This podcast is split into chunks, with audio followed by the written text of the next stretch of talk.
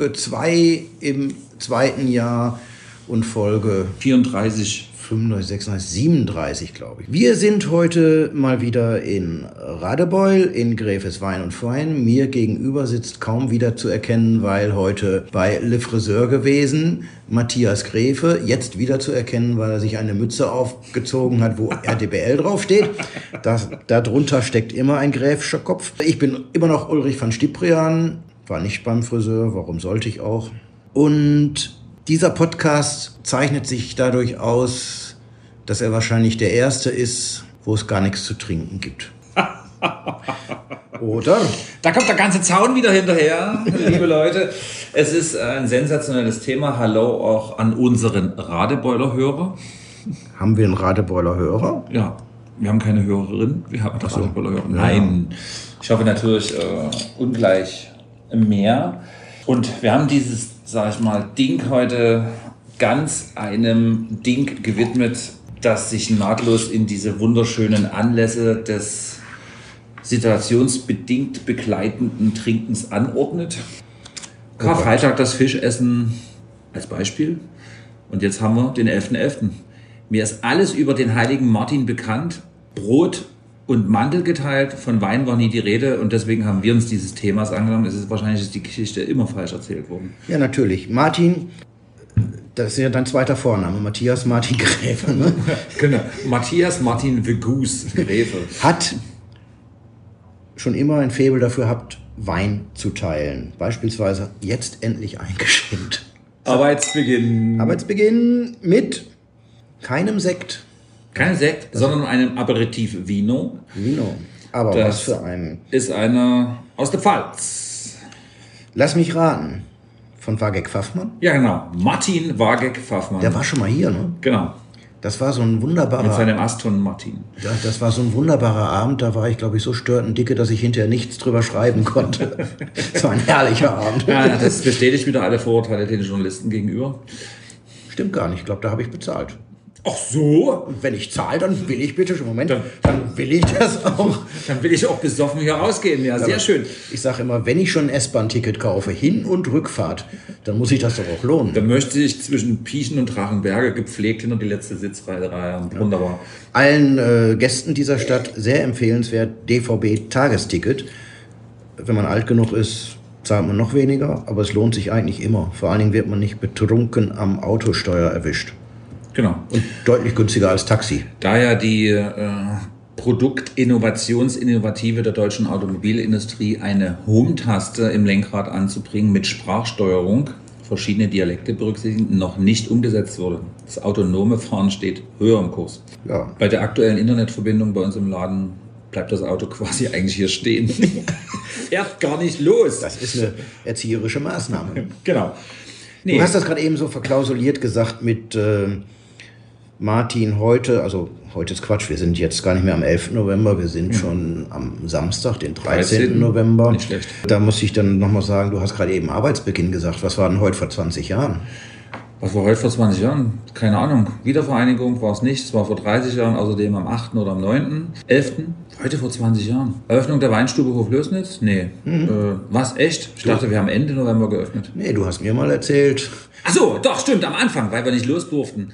Nee, und Wein und Fein. Wein und Fein. Da. Heute. Heute. Heute. Hey. Na, Arbeitsbeginn. Birthday, Arbeitsbeginn. Jetzt richtig aber. scheiße. Prost. Herzlichen Glückwunsch. 20 Jahre Gräfes Wein und Fein sind genug Für das Erste. fürs Erste. Wir machen jetzt die nächsten. Ich habe schon mal einen 20 Antrag auf die 20 Verlängerung des Monate. Lebens gestellt. Da halte ich es ganz mit Gregor Gysi. Ein Leben ist nicht genug. Ja, Oder war's James also Bond? das nur, das nur nebenbei. Es wird nicht gefeiert, und zwar nicht pandemiebedingt, sondern weil es sind eh Gäste da, die kriegen ein Gänsemenü. Das war das, was der Herr Gräfe so verklausuliert gesagt hat. Dieses Gänsemenü ist eins, was ich am 10. November, also einen Tag vor Martin, dem Weinteiler, probieren musste, weil wir zu viert am Tisch, der Mützenmatze, der ich, die Birka aus der Küche und die Silke aus dem Service, zu jedem Gang unterschiedlich zwei, drei oder vier Weine stehen hatten. Und da haben wir rausgesucht, final wirklich erst am 10., welche Weine denn zu dem Menü passen. Und dann war meine Idee, das fand ich eigentlich so spannend, dass wir jetzt einfach mal über diese Weine reden. Gänseweine, gerade im Vorgespräch beim beim Aufsacker war ein Stammkunde hier, der noch bei einem Glas Wein abhing und sagte, Gänsewein, ist das nicht Wasser? Nee, Gänsefleisch mal umdenken. Gänsewein ist Wein zur Gans. Ja, dieses ist der Apero von Wageck, da waren wir stehen geblieben. Chardonnay und Weißburgunder aus dem Jahr 2017. Ein bisschen wie Holz, ne? Schon mal ein Brett. Ja. Also, alle, die uns kennen, ob nun seit 20 Jahren oder seit kürzerem. Wir sind definitiv Sektliebhaber, haben uns aber diesmal anders entschieden, weil es sich doch als gute Tradition herausgestellt hat. Brot, Butter und noch anderes Aufstrichgedöns am Anfang anzureichen und man dann doch gleich mal zum Thema kommen kann. Wagig Pfaffmann.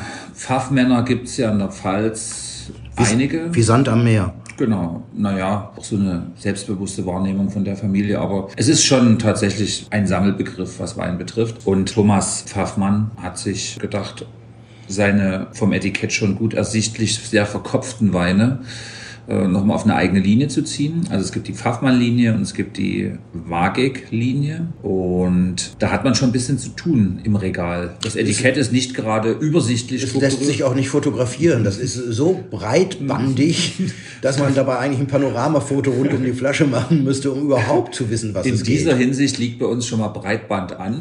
Ja. Sonst ist es ja eher nicht der Fall. Ein ja schon immer Wunschbetrieb, weil tatsächlich eben ganz viel Kopf und auch unglaublich viel Herz in diesen Wein steckt, die nicht einfach mal so wegzutrinken sind. Die, da steckt eine ganz klare Idee dahinter. Und das Spannende daran ist, man sieht sie kaum auf dem deutschen Markt, trotz des auffälligen Etiketts. Und ich wollte gerade sagen, wenn sie irgendwo denn stehen, egal ob im Regal, bei wem auch immer oder in der Gastronomie irgendwo auf dem Tisch, die erkennt man sofort wegen dieses ja sehr vielfältig gestalteten und trotzdem schwer zu lesen mit güldener Schrift auf weißem Grund. Das sind nicht die optimalen Lesebedingungen was die Kontraste anbelangt, aber man erkennt das sofort wieder. Also im wahrsten Sinne des Wortes zieht sich wie ein goldener Faden übers Etikett. Man ja. kann lesen wagig, man kann lesen trocken, man kann Weißburgunder lesen, Gutsabfüllung. Aber Chardonnay kannst du nicht lesen, so, aber ich. Genau, Dafür so lese ich nicht wahr. Nur wer um die Ecke lesen kann, kann geradeaus kommunizieren. ja. Nee, also Wageg ist tatsächlich eine eigene Linie. Und das ist diese, aus meiner, ich beschreibe das immer gerne mit der Kopflinie. Also das sind diese ganzen verkopften, durchdachten Weine. Es geht fast immer um Holz, es geht mhm. fast immer um extreme Ertragsreduktion, es geht fast immer um außergewöhnliche Geschmackskombinationen. Nun ist Weißburgunder Chardonnay nicht die außergewöhnliche Geschmackskombination, aber im 17er Jahrgang haben wir natürlich jetzt hier frische, immer noch eine angenehm eingepackte Säure. Aperitif sollte nicht lecker und süffig sein, das kann er sein, aber aus meiner Sicht eben nicht und das ist ein wunderschöner Wein zur gereichten Butter, zum gereichten Brot.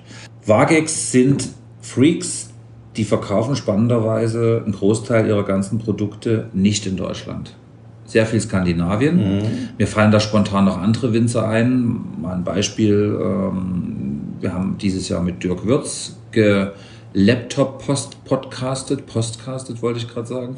Ähm, Dirk Würz ist ja auch in Skandinavien ganz gut unterwegs. Sibylle Kunz von der Mosel macht unglaublich viel da oben. Mhm. Ähm, Gunter Hiestand in Rheinhessen, also uns auch im Podcast jetzt bekannte Weine, Schrägstrich im Sortiment, äh, viele Jahre vertreten schon. Das ist eine völlig andere Küche, natürlich viel Fisch, viel Kräuter, viele salzige Dinge auch. Und das sind Weine, die passen natürlich perfekt dazu. Und was für mich eher noch spannender ist, ähm, in der Schweiz ist er ganz erfolgreich. Die Schweizer stehen ja nun nicht unbedingt in dem Ruf, extrem Deutschland-Edikte zu sein. Das sind klar schon mal italienisch vorgeprägte Sachen, sie sind französisch vorgeprägt. Das sieht man auch auf den Weinkarten. Also das sind die beiden Hauptländer, natürlich die eigenen Weine, was ich, die ganzen tollen Pinot Noirs und äh, Burgunder, die es da gibt in den verschiedenen Regionen der Schweiz. Und dass es dann so ein Erzeuger schafft, sozusagen da äh, auch in die Fläche zu kommen, das ist schon äh, gut. Das heißt, es bleibt eigentlich nicht viel für den deutschen Markt übrig. Schon deshalb ist es eine Besonderheit.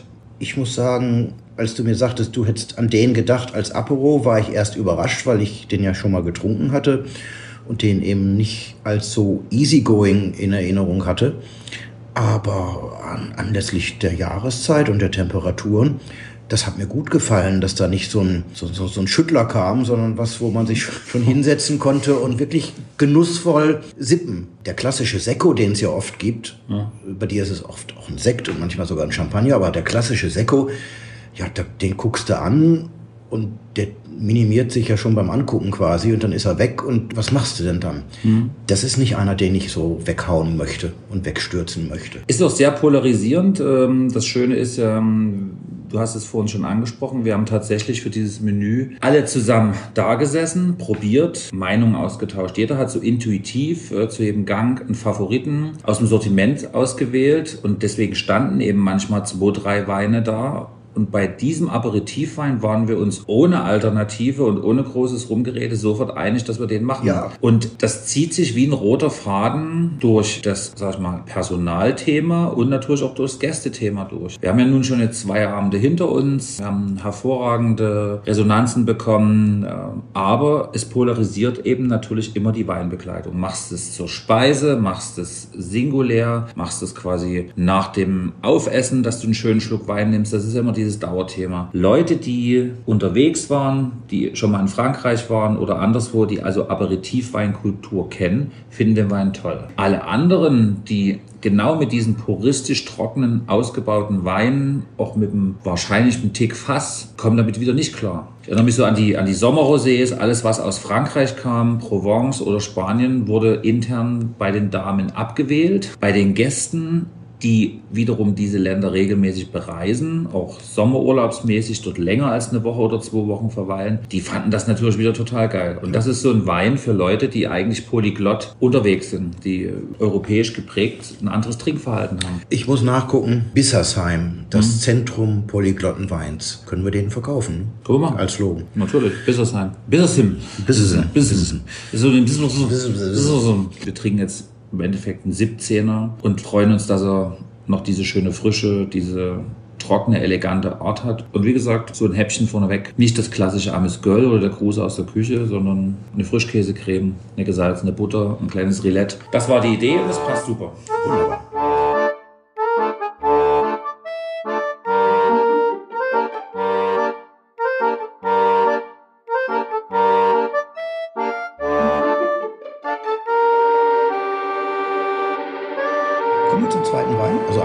Ersten Wein, weil das war ja der Apero-Wein. Genau, das war der Apero.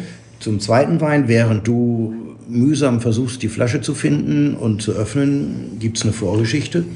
Wir waren im Mai mal in den romantischen Kellern von Schloss Broschwitz, also in der Lagerhalle, wo die den Wein produzieren, und haben über wir machen einen Wein, nein, wir machen zwei gesprochen. Es ging dort um den Prinzenwein. Und dann haben wir Ende Mai sehr sibyllinisch angedeutet, es gäbe noch einen zweiten Wein, wo wir nicht mal den Namen verraten. Und gegebenenfalls würden wir mal später drüber reden. Und dann habe ich festgestellt, ich habe den danach nie getrunken hier. Das lag einerseits am mehr als bescheidenen Wetter, weil der Wein war so konzipiert, dass man im Vorab sagte, das ist was für schönen lauen Sommer und die An wir haben ja den Namen nicht verraten. Die Andeutungen gingen bis wir gehen mal auf die Wiese und warten ab. Ja, heu, was macht das sein? Daran habe ich mich aber erinnert und ich war ja bei dem Assemblieren, bei dem Küvertieren, bei dem Probieren dabei und dachte, Mensch, dieser Wein, so wie ich ihn in Erinnerung hatte,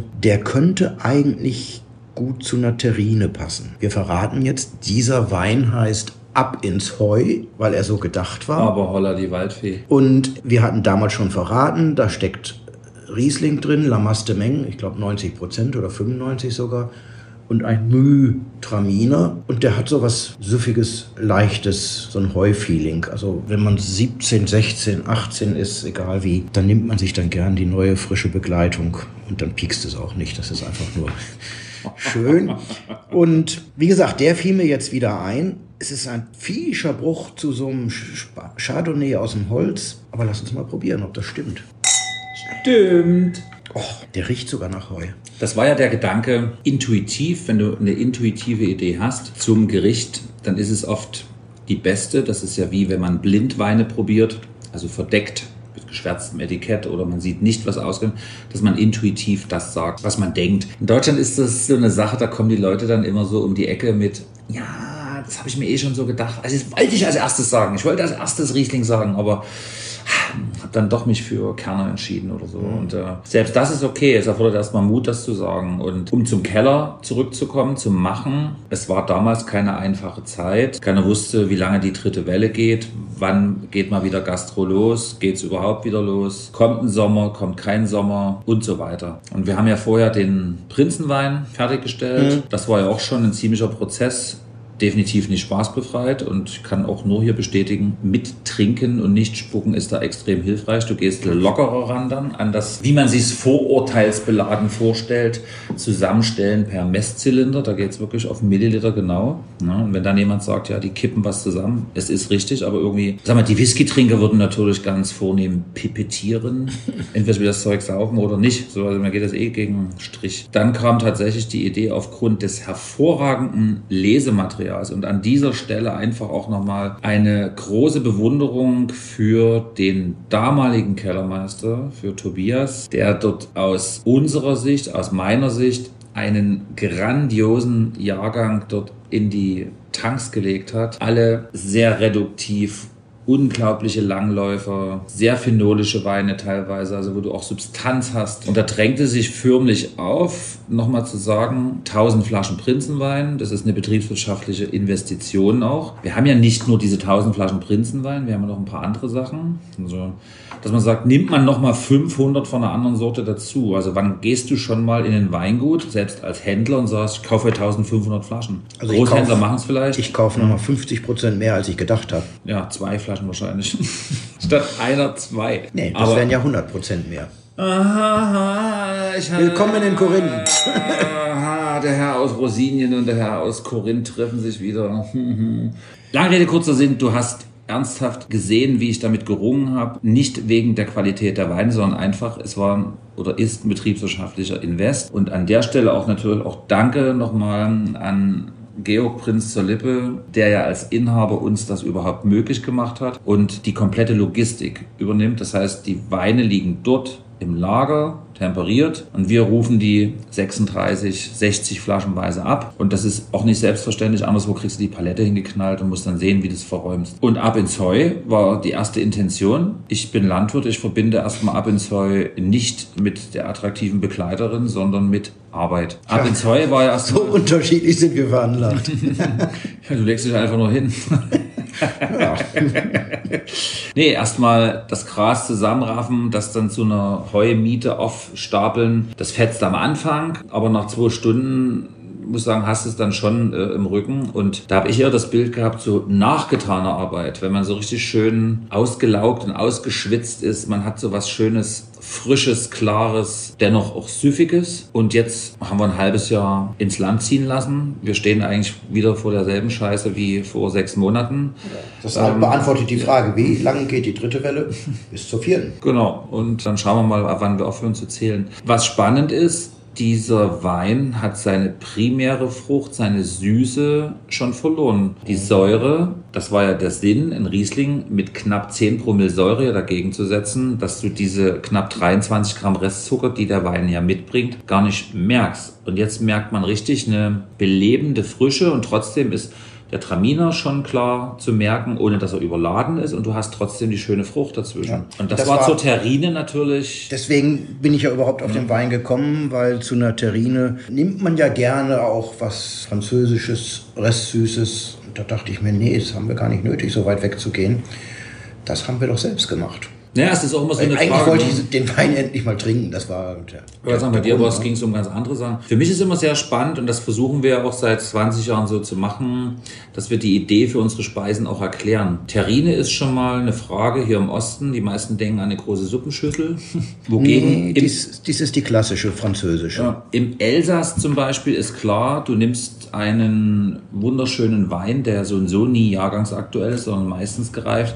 Du hast dort Terrinen, Schrägstrich Pasteten in allen möglichen Variationen. Hier gibt es das eher weniger. Wir beide schätzen den von mir schon langst nicht mehr besuchten Olaf Seidel. Leider in der Beziehung konnte ich mir die Zeit dafür nicht nehmen, aber dort der Klassiker seine Terrine als Vorspeise. Ja, und dann gibt es ja die schaumigen Terrinen, diese leichten, fluffigen und es gibt eben die fleischigen. Und diese Gänseterrine ist eine fleischige Terrine. Oh ja. Wir haben ein schönes, zartes Brioche, also wirklich Butter, Butter, Butter. Und wir hatten ein Chutney aus äh, Hagebutte, Schalotte, Frühlingszwiebel, bisschen Hokkaido mit drin. In der Karte liebevoll als äh, Balsamico-Chutney verklausuliert, um sich je nach Tagesform alles offen zu lassen, was man dann so eben da gern machen möchte. Aber da ging es nicht primär um die Schärfe. Und das war Bäm. Also es hat sofort gepasst. Terrine gegessen, Terrine ist ein bisschen, hat einen leichten Gänseleber-Muskern und das hat super gepasst dazu. Ja, Wir, wir waren happy. kann man so sagen. Ja, der Unterschied zwischen Ulrich und mir ist, sein Glas ist voll, meins ist leer. Das ist absolut atypisch.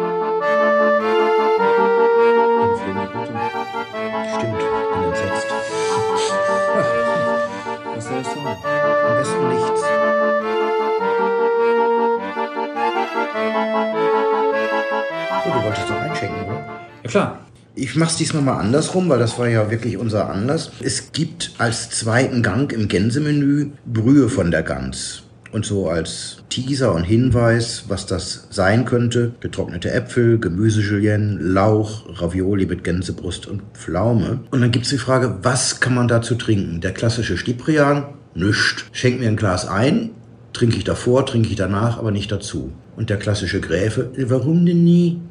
Oder so ähnlich. Ich kann nichts für diese Einfallslosigkeit. Es Eben. muss immer einen Anlass geben, um Wein zu trinken. Eben. Und da haben wir uns dann auch erstaunlich schnell, ja nicht auf was geeinigt, das ist eigentlich falsch formuliert. Wir haben relativ schnell was gefunden, so aus dem Kopf der Weine, die man hier schon mal getrunken hat. Und da ist jetzt im Glas ein 18er Weißburgunder. Weißburgunder aus Sachsen. Und bei dem gibt's eine Verbindung in den Laden, in die Küche, Ausrufungszeichen. Denn die Macher sind die Weinweiber, die ein bisschen sehr typisch sächsisch, stark angefangen und noch stärker schwach nachgelassen haben. Damals waren es, 2018 war glaube ich deren erster Wein von sechs Frauen. Bitte nicht schlagen, ich müsste jetzt auf dem Etikett, Flasche steht hier ja, nachgucken. Carola, Claudia B., Claudia H., Silke, Birka und Anja. Eins, zwei, drei, vier, fünf, sechs. Frauen, die mit Wein zu tun haben und die einfach mal gesagt haben, wir treffen uns, wir trinken, wir können ja auch mal was Eigenes machen. Da haben sie diesen Wein gemacht mit Wein aus der Säuslitzer Heinrichsburg, aus der Lage Säuslitzer Heinrichsburg. Ist also ein sächsischer Weißburgunder. Und dem habe ich, ich habe das gerade dem einen Weinweib der Birker gesagt, ich hätte nicht gedacht, dass der so lange durchhält. Ich habe den ja relativ früh hier probiert. Dann dachte ich mir, naja, die typischen Langläufer sind anders, aber hier irrte Stiprian. Ich lebe das Vorurteil. Ja, naja, ich Auch das muss man pflegen und sich erarbeiten. bin ja dazu da, sie auch manchmal abzulegen. In diesem Fall habe ich es Das abgelegt. ist eben unsere Größe, Ja. die wir haben. Ne? Also vielleicht nochmal zum Prinzip des Abends. Wir haben tatsächlich zwei, drei, vier Weine immer parallel probiert, wo man gesagt hat, was könnte denn dazu passen? Und haben festgestellt, dass eben tatsächlich die erste Intention die beste war. Wir hatten auch einen hervorragenden Müller-Thurgau von Ja. Schloss Wackerbad zum Beispiel, einen Muscateller von Christian Roth. Wir hatten einen wunderbaren Kabinett von Schloss Reinhardshausen, 20er Jahrgang. Also es war bei Weitem nicht nur das eine, aber es zeigte eben tatsächlich, die Intention ist die beste. Und die Weinweiber, ich gehe natürlich auch nicht ganz vorurteilsfrei ins, ins Rennen. Aus Nein. ganz genannten Gründen. Wenn ich das Weingut Ulrich schon immer gut gefunden hätte, dann hätte ich es sicherlich anders verfolgt und anders im Sortiment integriert. Wir haben Jan Ulrich Wein immer wieder gehabt. Der Wein kommt daher, So, weil ähm, Säuslitzer Heinesburg, neben Proschwitz auch eine klassische Ulrichslage. Wo wir hierher zurückgekommen sind, Ende der 90er, war das natürlich die Lage für Rotwein für ihn. Das war ja sein Paradepferd und Kerner natürlich. So. Es sind immer sehr modern gemachte Weine, primär fruchtig, leicht carbonisiert, lecker, süffig. Auch sehr moderne Konzepte teilweise. Die pilzwiderstandsfähigen Rebsorten mit einer schönen Cuvée, Peewees on Tour, neue Etikettengestaltung, sächsisch cool und so. Also das ist schon ähm, aller Ehren wert. Natürlich auch dieses äh, Refugium, was sie sich geschaffen haben. Gastronomisches, äh, wie sage ich mal, önologisches äh, Haus da hinten. Es ist eins ja. der wenigen Weingüter in Sachsen, wo, wenn man, egal wie, per Schiff per Auto, per Fahrrad, seltener per Pedis dort, vorbeikommt, man sieht Liegestühle auf der Wiese ja. davor. Also so, so, eine Öffnung zum ja. Gast hin.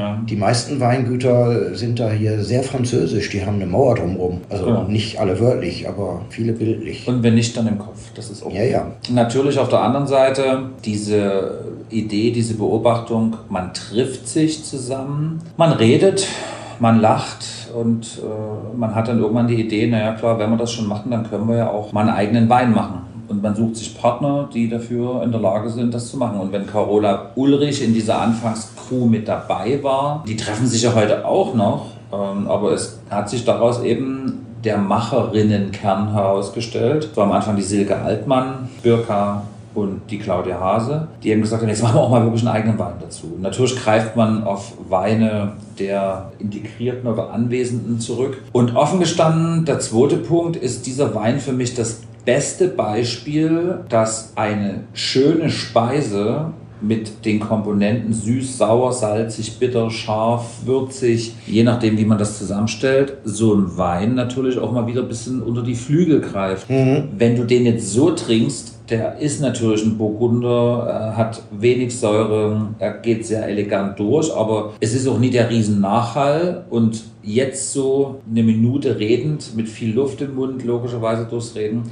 merkst du auch langsam so, wie er anfängt zu zerfallen. Was aber auch völlig okay ist für einen 18er aus dem Elbtal. So. Und er war auch nie als großer Wein gedacht, ja. sondern er sollte ein Spaßwein sein. Genau, das ganze Konzept ja. ist ja, so aufgelegt von den Weinweibern. Also es sind insgesamt sehr trinkig gehaltene Weine, aber ohne diesen modernen Schnickschnack. Nicht nochmal ein bisschen CO2 rein und noch ein bisschen Zitronensäure und tralala. Und zu der Bouillon, die ja aus sozusagen dem Keulenfleisch entsteht und dann mit dem Raviolo. Und dem Keulenknochen. Na, Natürlich. Ja. So, und wenn du das Raviolo noch dazu hast, was wieder mit Gänsefleisch gefüllt ist und dem Wurzelgemüse, was wiederum so ein bisschen leicht süßlich äh, Note reinbringt, dann steigt er zu neuen Höhen natürlich wieder auf der ja. Wein. Ich bin ja bekennender Suppenkasper. Ich habe der Birke an dem Abend gesagt, diese Brühe könnte mein Lieblingsgang werden.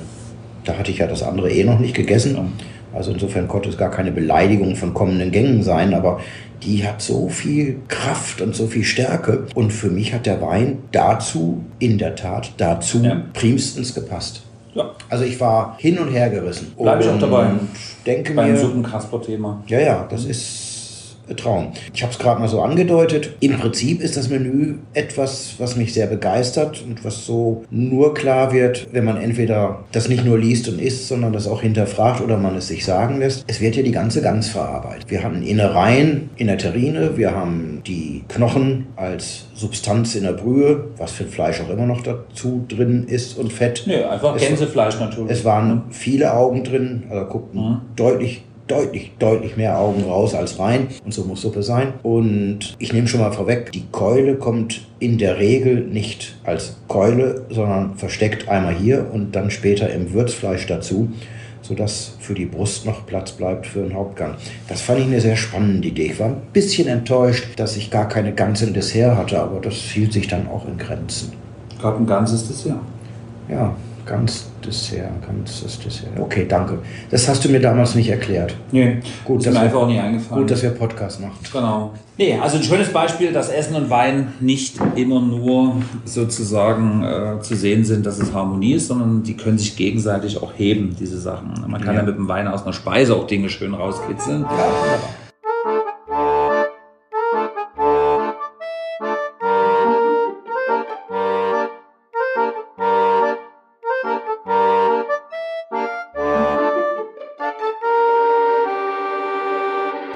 Letzten Jahren eine ganz dezente Sortimentserweiterung gemacht. Wir sind immer angetreten mit Sächsisch-Deutsch, sehr selbstbewusst äh, formuliert mit Wein aus Sachsen und anderen deutschen Regionen. Dann schloss sich Österreich an und dann haben wir uns überlegt, was können wir eigentlich noch machen? Die Liebe für Portugal war klar, irgendwie ganz hoch der Fokus und dann hat sich eben so langsam wieder Italien, Spanien, Frankreich durch die Hintertür eingeschlossen und eingeschlichen und dann kam die neue Welt. Und damit war auch klar, dass es nicht nur hier tolle Rieslinge gibt, sondern auch anderswo auf der Welt. Was immer wieder erstaunlich ist. Was immer wieder erstaunlich ist. Also man wundert sich ja, ich habe mich ja schon gewundert, dass es in Österreich gute Rieslinge gibt. Dort vermutete man es aber zuerst. Intuitiv. Ja, intuitiv ja, aber im Kopf gar nicht so unbedingt. Aber ich habe ja auch in Italien Riesling gefunden und war baff erstaunt. Mhm. Also Italien ist schon sehr mutig. Ja, ja, ne? aber es ist, irgendwie ging es. Wenn man schon mal in Deutschland badischen Riesling getrunken hat, dann hat man so eine Vorstufe, dass Riesling ja nicht immer Mosel sein muss, nicht immer Rheingau sein muss. Also dass der auch die Kraft hat, wirklich anders Ja. zu schmecken. Und auch wenn- sehr würzig sein Wenn kann. du ihn einfach bewusst auch anders machst. Dieser kommt von ganz weit weg. Genau. JWD. Kung Fu Girl heißt, heißt er und er kommt erstaunlicherweise nicht aus China. Hast du chinesischen Wein schon mal gehabt? Ja. Konnte man den trinken? Nein. Gut. Also dieser heißt Kung Fu Girl, kommt nicht aus China, Fällt aus sondern, Japan ein. sondern aus dem Columbia bei Kung Fu. Hm. Na, ich bin da Banause. Aber ist nicht so schlimm. Das ist. Äh, Washington State. Oh, jetzt muss ich. Washington State steht drauf.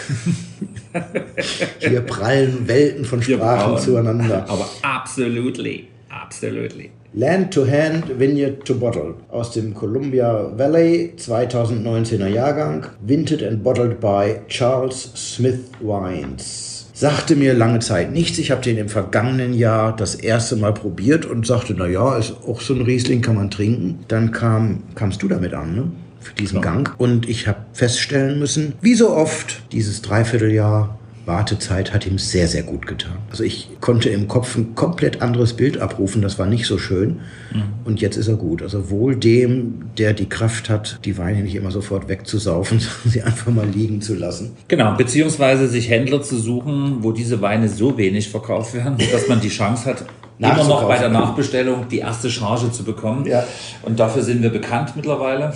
Natürlich bin ich erstmal, ähm, also ich habe den Wein vorher probiert, an völlig andere Stelle. Fand das auch ganz witzig, weil die Weine der neuen Welt ja auch in der Etikettengestaltung völlig anders sind, sehr modern und sehr stylisch oft gemacht. Man findet dort genauso wappenlastige Sachen, aber das ist es nun gerade mal nicht. Sehr minimalistisch, schwarz-weiß und natürlich mit allen Vorurteilen auf dem Rücketikett übersät, dass man natürlich schon mit den gekreuzten Stäbchen und der Schüssel Reis eindeutig äh, eine Richtung kriegt, dass man Richtung Soja, Chili und äh, anderen Dingen äh, das äh, zu sehen hat. Aber was dem Fernöstler Soja und Chili ist, ist ja dem Nahöstler, also dem gemeinen Dresdner Würzfleisch. Würz, Würzfleisch ist das, Fleisch, ein Zwischengang. was wir nicht Sachsen Ragoufin nannten. Naja, das ist, muss man ja richtig auseinandernehmen. Nur Ragoufin ist ja immer vom Kalb. Ja, aber wie, wie sagt Und im Osten, wir hatten ja nichts. Genau, das war das, was ich jetzt hören wollte. Mit dem Leiterwagen sind wir gekommen. Da hat man natürlich Hähnchen genommen.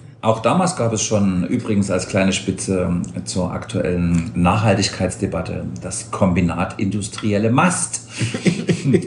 Die sogenannten Legebatterien und auch die Hähnchenmastbetriebe. Spaß beiseite, äh, wir sind ja, wir verzehren ja unglaublich viel. Äh, Wir haben gesagt, wenn wir ein Gänsemenü machen, dann lassen wir diesen Klassiker aufleben. Und ich habe ein sehr schönes Bild in einem Radebeuler Lokal auf der Spitze des goldenen Wagens eingekehrt. Ein spitzes Haus. Genau, ein spitzes Spitzenhaus. Nachmittags offensichtlich mitten im Schichtwechsel. Äh, Alle haben sich so auf eine Bräsigkeit eingestellt. Und wir nahmen natürlich im Erkerplatz. äh, Es gibt ja zwei schöne Erkertische. Der eine mit Blick auf den Elbepark. Das erinnert mich auch an Schloss Johannisberg, wo du ähm, auf Böhringer Ingelheim schauen kannst. Warum soll ich dort eigentlich am Fenster sitzen? da ist man eigentlich mit dem Hofplatz besser bedient. Da hast du noch einen Blick Weinberg. Kannst ja abends kommen, da ist dunkel. Du hast, oh nein, auch ist es beleuchtet.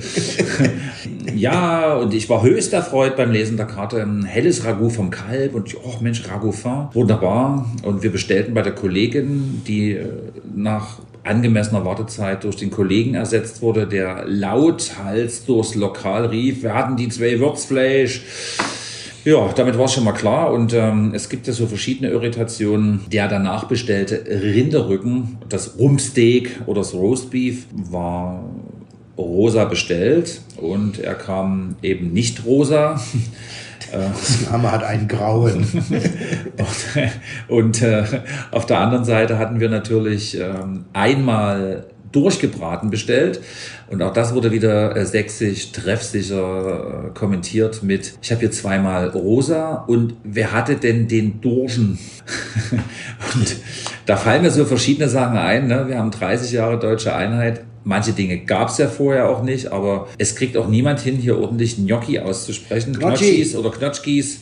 Aber nur mit Chianti. Ja, genau, wir haben den Chianti, äh, wir haben äh, viele andere tolle äh, Irritationen. Unter anderem dann auch die Worcestersoße, die ja spannenderweise wirklich so ausgesprochen, weil es ja überall Worcestersoße ist. Mhm.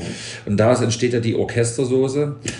Und genauso ist es ja auch nicht der Camembert, es ist der Cambord. Also es gibt so viele schöne Sachen hier in der Region. Und da haben wir gesagt, das müssen Wobei, wir machen. Das muss Einfach. ich jetzt als gelernter zugereister. Westfale in dem Sinn, weil das war die Zeit, wo ich anfing, mich mit Essen und Trinken aktiv auseinanderzusetzen. Aus Worcester, wie man es liest, Worcester mhm. zu machen, da brauchst du ein Anglistikstudium für. Ja. Das ist schon eine der größeren Tücken der Sprache dort. Insofern bin ich da nicht wirklich böse. Aber seit Manchmal gestern, ja. Also seit gestern habe ich eine Erklärung, Uli. Seit gestern. Die kommt aus Wusterhausen. Wusterhausen, liebe Westhörer. Antwort Dotze. Erklärt jetzt der Matthias, das ist unser Ostbeauftragter und Ge Geografie. Spezi. Die, der Geografie-Tiefflieger. Königs Wusterhausen, das ist die Premium-Soße. Ja. Königs Wusterhausen-Soße. Tiefes Brandenburg, oder? Ja, bei, warte mal, jetzt kommt das schöne, bei Berlin sind immer so schöne, gute Angaben. Bei Berlin. Berlin. Ja. Nee, ich glaube, Königs Wusterhausen hat im Gegensatz zu Wilsdruff seinen Sendemast noch stehen. Der ist dort nicht einsturzgefährdet. Na, der war gewesen. ja, die, die brauchen den eh nicht mehr. Also irgendwann werden sie den Fernsehturm vielleicht auch sprengen, damit nicht irgendwelche sächsischen Zeitungen auf die Idee kommen, da einen Kaffee jetzt rauszumachen. Na gut, der Wilsdruff ist ja weg, ne? Ja, der weil der braucht ja keiner mehr. Also mir fehlte auch, weil es war immer so ein Zeichen, gleich bis der Häme. Aber Ach scheiße, Stau. auch das. So, und Kung Fu Girl ist natürlich als nächstes ähm, entstanden über die fulminante Person, die diesen Wein gemacht hat. Das sagst du, würde sagen, der Schmidt Charles, der Schmidt Karl, Charles Smith. Charles Smith. Smith. Auch so eine. Smith. Wir haben heute Herausforderungen an die Zunge, aber ganz anderer genau. Art. Da muss ich nochmal drüber nachdenken. Charles Smith. Charles Schmidt. Genau. Kali, Kali Schmidt. Genau, Kali, Kali Schmidt aus Oregon aus Oregano, Oregon, um mal weiterzumachen mit den Tiefliegern. Das hat mich fasziniert. Den habe ich tatsächlich über Martin Tesch kennengelernt, nämlich wo ich mit ihm... Als Person oder als, als Wein? Als Person, mhm. als Person. Aber nur von Weitem mit der laxen Erklärung des Charles Smith da hinten, so nach dem Motto, muss man kennen weil Charles Smith war viele Jahre, hat in Europa gelebt, in Dänemark, glaube ich, mit seiner Partnerin und hat. Ähm, Dänemark bekannt für seine Rieslinge. Dänemark, nein, er hat damals, er war damals Manager für Rockbands. Dadurch war er weltweit unterwegs und das ist ja das, was auch den Geist von Wacken ausmacht. Nicht nur die geile Mucke, sondern auch das tolle Essen. Du hast ja Wacken super Catering im Backstage-Bereich, wo tolle Köche Dinge zaubern und er hat eben und tolle Winzer ihren Wein präsentieren, genau. geben, ja. Und äh, er hat eben diese ja diese Reiserei eben tatsächlich auch so nach einer Art inneren Einkehr mit gutem Essen und gutem Trinken verbunden. Ist dann wieder quasi in Amerika gelandet und hat dann dort erst angefangen, sich mit dem Thema Wein zu beschäftigen. Also hat diese Passion zu seinem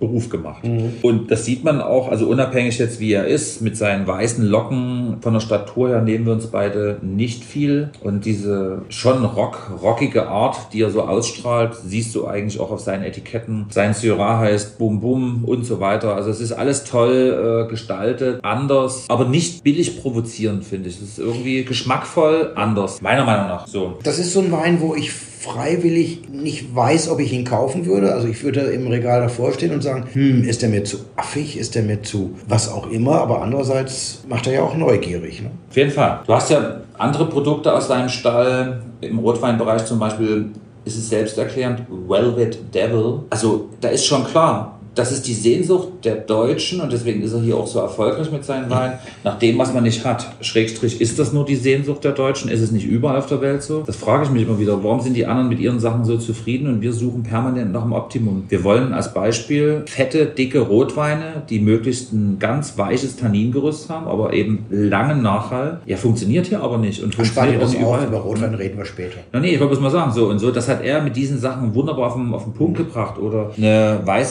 Weißwein-Cuvée oder besser gesagt ein Weißwein Chardonnay, der heißt einem nur Eve ne? Eva. So. Und ähm, da ist ein fetter Apfel vorne drauf. Und ich habe mich jetzt im Sortiment gegen den Wein entschieden, weil ich der Meinung bin, dass wir andere Chardonnays zeigen können. Aber selbst das ist jedem irgendwie klar, dass du eine fruchtige Art hast und dass du so eine grüne Apfel-Zitronen-Sorbet-Nummer in dem Apfel drin, äh, in dem in dem Wein drin hast. Mhm. Was zeichnet jetzt diesen amerikanischen Riesling aus, dass er sich bei uns ich glaube, relativ einstimmig, was in dem Fall vierstimmig ist, durchgesetzt hat gegen einen Rheingauer. Zu Würzfleisch von der Gänsekeule, Emmentaler, Cumberland-Soße und Worcester-Soße, Worcester-Sauce. Ähm, was hat er, was andere nicht haben? 2019er Jahrgang. Ich muss noch eine kurze Vorgeschichte zu dem Rheingau erzählen. Die Palette ist einen Abend vorher gekommen. Wir haben sehr turbulente Wochen auch hinter uns, was nichts mit der aktuellen gesellschaftlichen Situation zu tun hat, sondern einfach, man kann ja auch so ein erfülltes Leben haben ohne Corona. Bürger und ich haben in dem Fall einfach mal seit langem abends nach getaner Arbeit, Abrechnung, das ist ja so ein Rattenschwanz an Dingen, die hier hinterherkommen, uns auf den Küchenanrichtetisch gesetzt, die Beine baumelten und wir haben gesagt, wir trinken jetzt einen Wein. Und dann habe ich gesagt, du, heute ist Reinershausen gekommen und ich habe den Kabinett einfach rausgezogen. Ich hätte auch den Nussbrunnen rausziehen können oder irgendwas anderes. Es sind verschiedene Weine drauf gewesen. Und wir fanden den toll und, da, und wir saßen auf dem Tisch und gegenüber steht der Salamander, dort wo dann das Würzfleisch überbacken wird am Ende und auch die mhm. anderen Sachen. Ne? Keule wird knusprig etc. etc. Und dann haben wir beide gesagt, oh, also den können wir uns auch gut zum Würzfleisch vorstellen. Da haben wir uns selber so unser Würzfleisch so reingedacht. Und dann. Theoretisch Tag, hätte ich mir das auch. und einen Tag später haben wir dann machen. probiert und wir haben gemerkt bei dem Würzfleisch, du hast ja das Keulenfleisch, das ist erstmal sehr lang faserig. Du hast die Bechamel, du hast äh, die eingelegten Rosinen und du hast ein bisschen Esskastanie drin. Und um eindeutig jetzt zu dieser Antwort zu kommen, das war dann zu süß, zu voll. Wir brauchten irgendwas, was eine etwas reduziertere, säurebetontere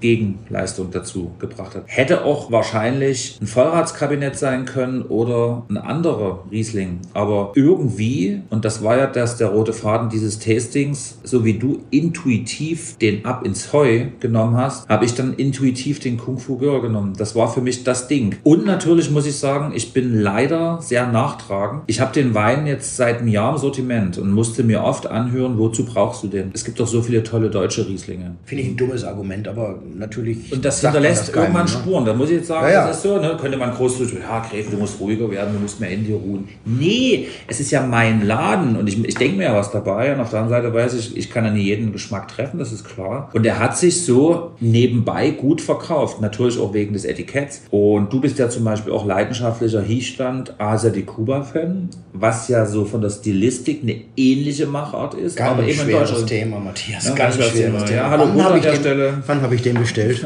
Halb sieben. Ja, genau. Und jetzt ist es schon acht. Schon acht. Nach acht ist es schon. Mein Lieber ist nicht mehr fünf vor neun, es ist schon nach neun. Und die sind eleganter, frischer, apfeliger, viel mehr Frische, leichter. Das ist das, was deutschen Riesling ausmacht. Und der hat mehr Kraft in drin irgendwie.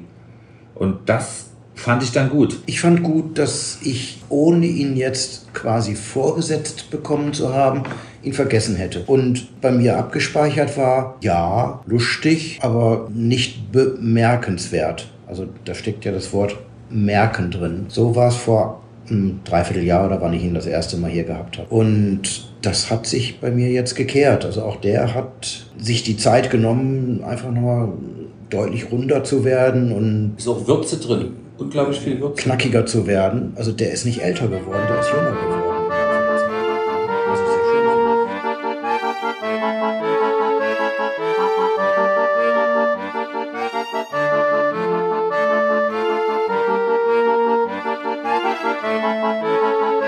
Jetzt mal bitte hören. Es fließt Rotwein ins Glas. Komme aus dem Martin. Ein Spätburgunder. der passen soll zu Gänsebrust, Preiselbeerrotkohl, Orangenzeste, kleinen Klößen und Butterbrösel. Wir haben uns entschieden für einen Wein von der A. Ah! Die A ist ja nicht so ganz unbekannt für Spätburgunder. Ich dachte, jetzt kommt nicht so ganz ungroß. Sie ist aber auch gerade ziemlich beschissen dran, weil was wir 2002 hier in Sachsen hatten, nämlich ein bisschen zu viel Wasser, hatten die im Juli diesen Jahres und das war Nicht nur ein bisschen, sondern mehr als ein bisschen zu viel. extrem viel zu viel und es war teils wirklich verheerend. Unser Freund Dirk Würz mit seinem Podcast, der zur gleichen Zeit angefangen hat wie wir. Deswegen ist es schön, dass er auf ein Glas bei St. Anthony und wir auf ein Glas ohne Attribut, aber meistens bei Gräfeswein und Wein sind, sich als Liebe Grüße. kongenialen Titel überlegt hat. Ja, wenn man keine Idee hat, nennt man es halt auf ein Glas. Der hat ähm, die Maike Näkel gehabt, die Echt? eigentlich kommen sollte zum Podcast und dann nicht ge zu ihm, Überlegte, was er sagte, zu ihm im Studio erschienen ist. zu ihm ans Studio gekommen ist, weil sie mit ihrer Schwester acht Stunden im Wasser schwimmend an einem Baum gekettet überlebt hat.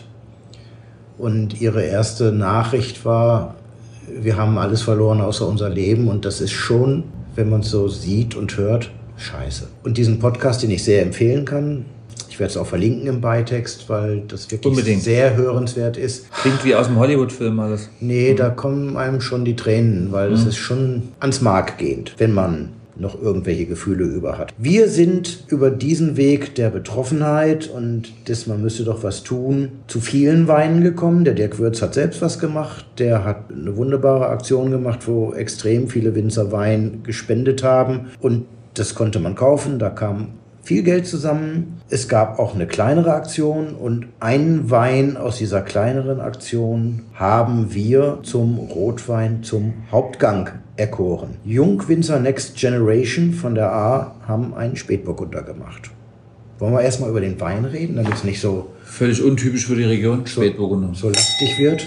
Der ist für einen Spätburgunder schon ziemlich rot, ziemlich dunkel. Jetzt weiß ich mal, wo das herkommt. Die meinen die Region mit.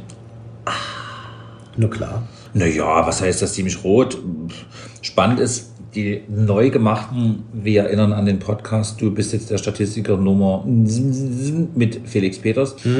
Wir haben nicht mehr so das prüfungsrelevante, abrufbare Wissen. Ja, der Spätburgunder hat immer so eine leichte braune Corona, daran erkennt man den typischen Pinot Noir. Hier haben wir schon eher einen Violettstrich, das liegt nicht an der violett karierten Decke unten drunter. Wenn deutsche profunde Weintrinker äh, Spätburgunder im Glas haben, oh, der ist aber hell. Ja, das ist die Idee von Spätburgunder. Oh, der ist aber säurebetont. Mm, der ist aber kirschig. Oh, ich schmecke hier so eine gewisse Schiefermineralität. Damit habe ich den Wein ja schon beschrieben. Ja, das ist die Idee äh, von so einem Wein an der A. Und die A steht dafür.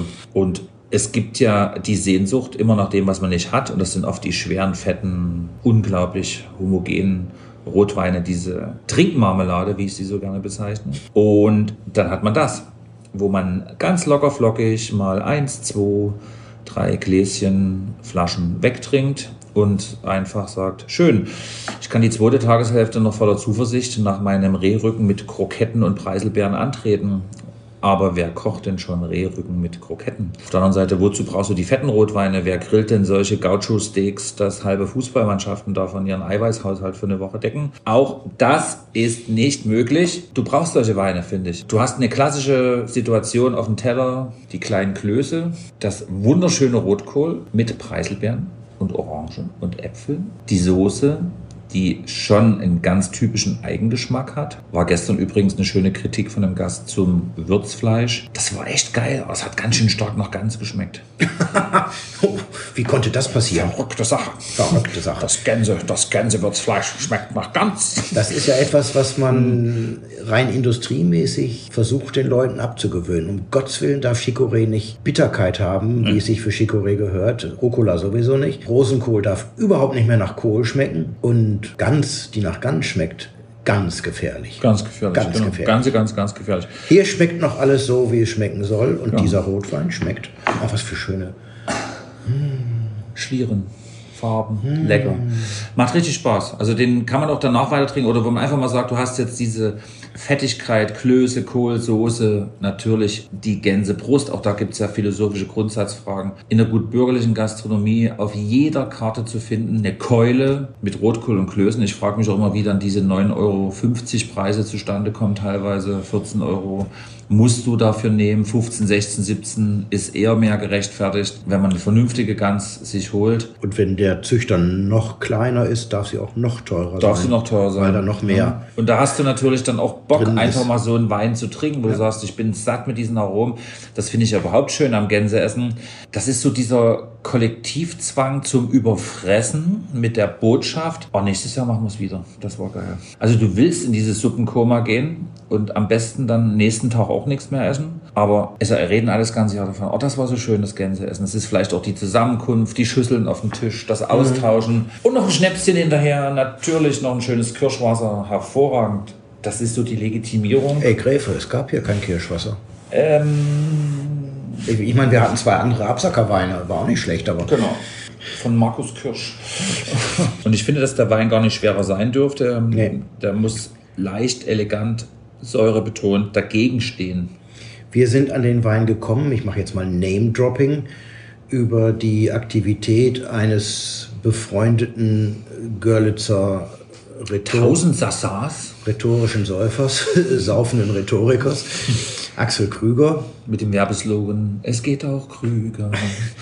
Der wunderbar vernetzt ist und eine große soziale Ader hat. Der bot über dieses merkwürdige Facebook an diesen Wein der Jungwinzer von der A. Ich habe bestellt, du hast bestellt, unsere Freunde Bönsch, Andrea, Andrea und Stefan Bönschens haben auch bestellt. Eigentlich zum selbst trinken, weil es ist so schön, was Gutes zu tun und selbst dabei bedüttelt zu werden. Und jetzt ist er plötzlich hier auf der Karte gelandet. Das finde ich aber sehr in Ordnung, weil so lernen es mehrere Leute kennen. Ich nenne mal eben, damit sie einmal genannt sind, die Namen, wer die Jungwinzer sind. Das sind nämlich nur drei und das ist natürlich etwas, was uns beide hier schon länger umtreibt das Thema Winzerfreundschaften, die was zusammen machen. Felix Brüggert, Ausbildung beim Weingut Burggarten und beim Aweiler Winzerverein. Schöner Satz, ich lese von der Webseite ab. Zum Weinbau ist er durch seinen Onkel gekommen, der Kellermeister in einem der größten Weingüter der A ist. Alexander Eller hat Winzer gelernt im Weingut Jean Stodden, die Rotweinkanone an der A. Die andere Kanone kommt gleich. Auch als schöner Satz, zum Weinbau ist er durch seinen Opa gekommen, der Jahrzehnte als Genossenschaftswinzer gearbeitet hat. Und der dritte im Bund, Niklas Körtgen, absolvierte seine Ausbildung zum Winzer beim Weingut Meier-Näkel in Dernau. Das ist die zweite Kanone. Und wird wohl wohl ins elterliche Weingut einsteigen, weil die Familie Körtgen betreibt Weinbau in der fünften Generation. Diese drei Jungs machen eigene Weine und machen diesen Wein durchaus mit dem Hintergedanken, was Gutes zu tun. Das heißt, sie spenden einen Teil der Einnahmen und geben das weiter.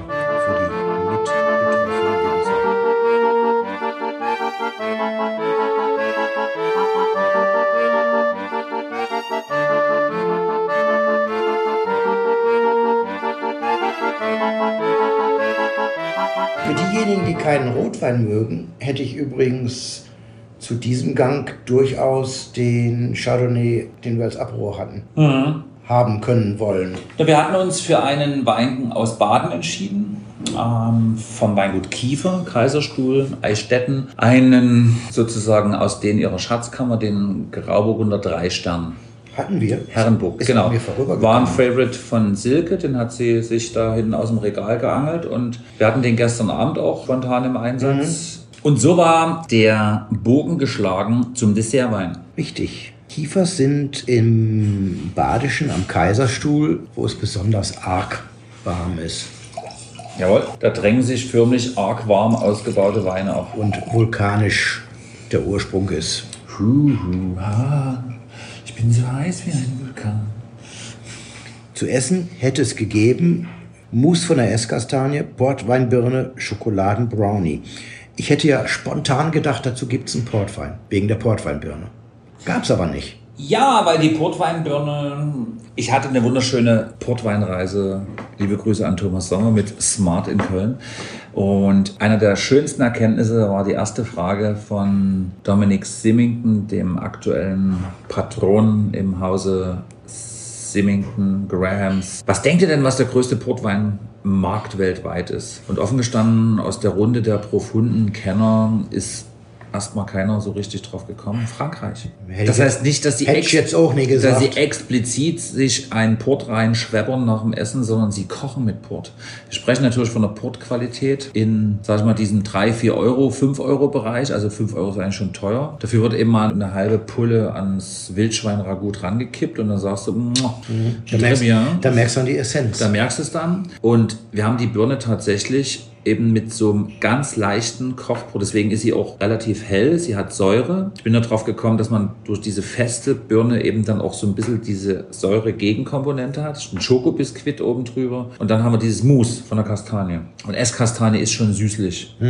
Ist natürlich weiße Kuvertüre basiert und das bringt ja nochmal so ein bisschen das Ganze ins, ähm, sag ich mal, Süße. Aber der Auslöser war nicht dieses Mousse, sondern Punkt eins die Verzehrgewohnheit der meisten Deutschen. Wir wissen nicht, dass wir so großartige Süßweine haben. Wir nehmen ein Stück Stollen und eine Tasse Kaffee, auch das haben wir schon mehr als genug erklärt. Oder ein Stück Apfelkuchen, eine Tasse Kaffee. Es kommt ja keiner auf die Idee zu sagen, ich nehme zu meinem Apfelbaiser mal ein Tässchen Riesling Spätlese dazu, was sehr gut passt.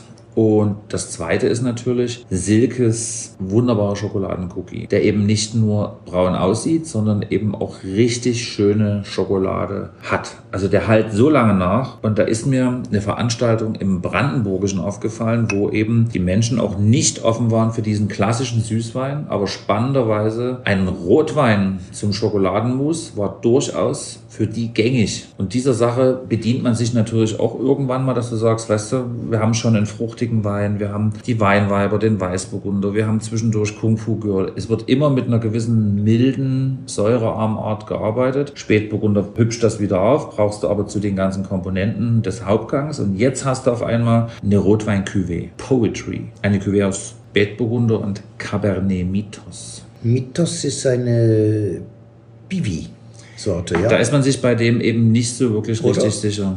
Ne? Und hier ist wieder das Schlaumacher-Studio. Cabernet Mythos ist eine deutsche, neu gezüchtete Rotweinsorte.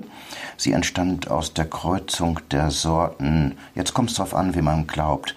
Die Züchter meinten Blaufränkisch und Cabernet Sauvignon. Allerdings ergab die DNA-Analyse nicht der Züchter, sondern der Traube Blaufränkisch und Teinture de Chair in gut Deutsch eine Färbertraube. Und sie ist nicht pilzwiderstandsfähig, sondern einfach nur so gut, um Farbe in den Wein zu bringen.